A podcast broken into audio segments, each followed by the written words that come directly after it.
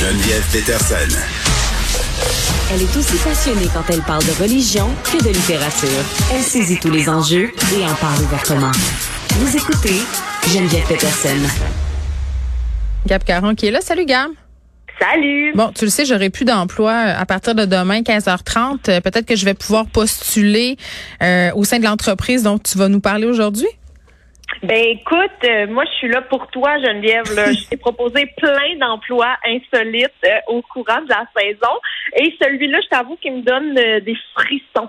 En Oh. fait, c'est euh, la compagnie qui s'appelle Pest Informer, qui se décrit là en fait comme euh, une ressource pour le contrôle des insectes nuisibles, qui cherche présentement des volontaires. Donc, ils cherchent entre euh, 5 et 7 propriétaires euh, de maisons qui seraient prêts à héberger une centaine de coquerelles. Arc! euh, Euh, oui, puis pas genre euh, dans, dans des bocaux là qu'on laisse dans ton salon puis on voit comment ça évolue. Non, non, non.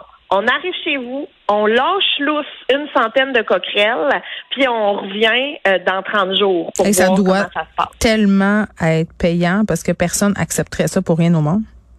C'est même pas si payant. Mais voyons, ça. c'est On quoi l'intérêt de beurre des 2000 coquerelles? dollars.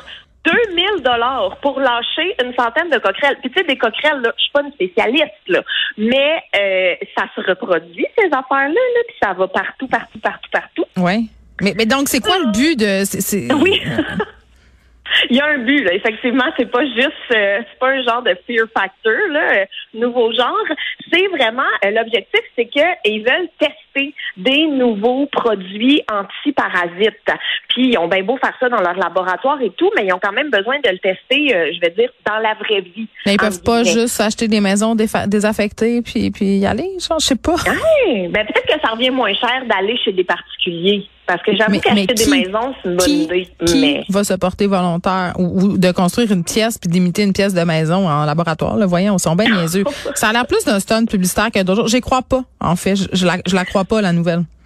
Ben oui, écoute, moi je suis toute allée vérifier là, et c'est vraiment ça. Ils viennent chez vous, libèrent des coquerelles, ils font le traitement, et si au bout de 30 jours il y a encore des coquerelles chez toi, ben ils s'engagent là à éliminer tous les individus qui restent à l'aide de traitements non expérimentaux, là, des traitements reconnus. Mais Je me vois- 2000. Non, mais je me vois expliquer ça à mes enfants. Tu sais, le soir, à l'heure du souper. Bon, là, maman, euh, c'est l'inflation, là, ça coûte super cher l'épicerie. Moi, je, je voulais trouver une façon euh, d'arrondir nos fins de mois. Fait qu'on on rentre des coquerelles dans la place. Hey boy. Pas sûre que ça serait super bien accueilli. Ben non, je pense pas. Puis c'est surtout que ah, tu sais, on dirait, on en parle, tu sais, comme quand t'es quand tu Non, ça un pique. avertissement. Je- je- Ben, on dirait que j'ai l'impression qu'il y a quelque chose qui monte euh, sur le long de la jambe en ce moment même. Mais c'est ça que j'allais dire. C'est comme quand tu reçois un courriel de l'école, il y a des poux dans la classe Oh de non! votre enfant. Ça porte malheur. Ça, ça, ça porte Moi, ça malheur. me fait le même feeling. Oh non, c'est sûr que je postulerai jamais. Pour vrai, tout mais pas ça. Pas la coquerelle euh, envahisseuse. Voilà, donc ils, ils m'auront pas, Gab. Un, un homme qui a appelé la police euh, pour une raison, disons, un peu discutable. Ah, écoute, c'est le genre de nouvelle-là qui me divertit énormément, mais qui me fait aussi un petit peu rouler des yeux en même temps. Donc, euh, on est en Angleterre et un homme commande une pizza. Jusque-là, tout va bien. Mais Tout est normal. euh, il trouve que c'est il trouve que c'est long, Geneviève. Il Mhm. trouve que le service là, livré en moins de 30 minutes euh, n'est pas euh, n'est pas au rendez-vous.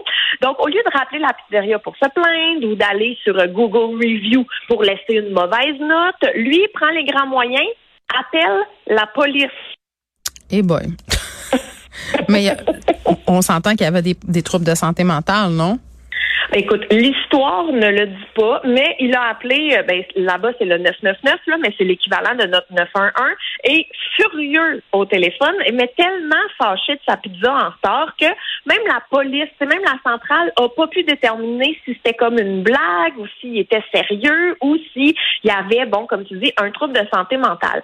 Et euh, sur euh, Twitter, parce que euh, le compte de la police de l'Essex, donc où ça s'est passé, Mm. est très, très, très actif. Et là, la police a rappelé que le 999, c'est pour les urgences seulement. Et il donnait des statistiques sur 989 appels reçus dans une journée. Il y en a seulement 237 qui nécessitaient une vraie intervention d'urgence. Moi, j'ai été surprise l'autre fois parce que je voulais faire une plainte pour quelqu'un qui s'était stationné en face euh, de mon entrée, mm-hmm. carrément chez nous. Je pouvais plus sortir. Puis j'ai appelé au 311, qui est le numéro de la ville de Montréal. Et ils m'ont dit d'appeler au 911. Oui, oui, oui, moi aussi j'ai ça. Moi, je suis une madame euh, qui spotte les gens qui n'ont pas de vignette parquée devant ça. Mais pourquoi ils nous font appeler au 911 J'ai jamais compris ça. Mais de ce que j'ai, en tout cas moi quand j'appelle puis qu'on on, m'a donné comme un numéro. Euh, moi quand j'appelle. moi quand j'appelle. Le c'est par cœur euh, le numéro? Je suis pas rendue là quand même, mais c'est 514 quelque chose, quelque chose. Mais quand t'appelles, ça dit 911. Mais ils m'ont bien averti là de pas paniquer puis que c'est pas. J'ai l'impression qu'il y a comme un 911 d'urgence, pas urgence. Oui, c'est ça, parce que moi j'ai eu le même réflexe puis on se dit non, madame, vous êtes pas en train de prendre la place de personne, mais des gens. Moi, je, t'ai déjà compté mon voisin euh, quand j'habitais euh, dans Maison Maisonneuve, il fantasmait sur les pompiers. Vraiment, là, OK? Il y avait des problèmes de santé mentale et appelait les pompiers régulièrement.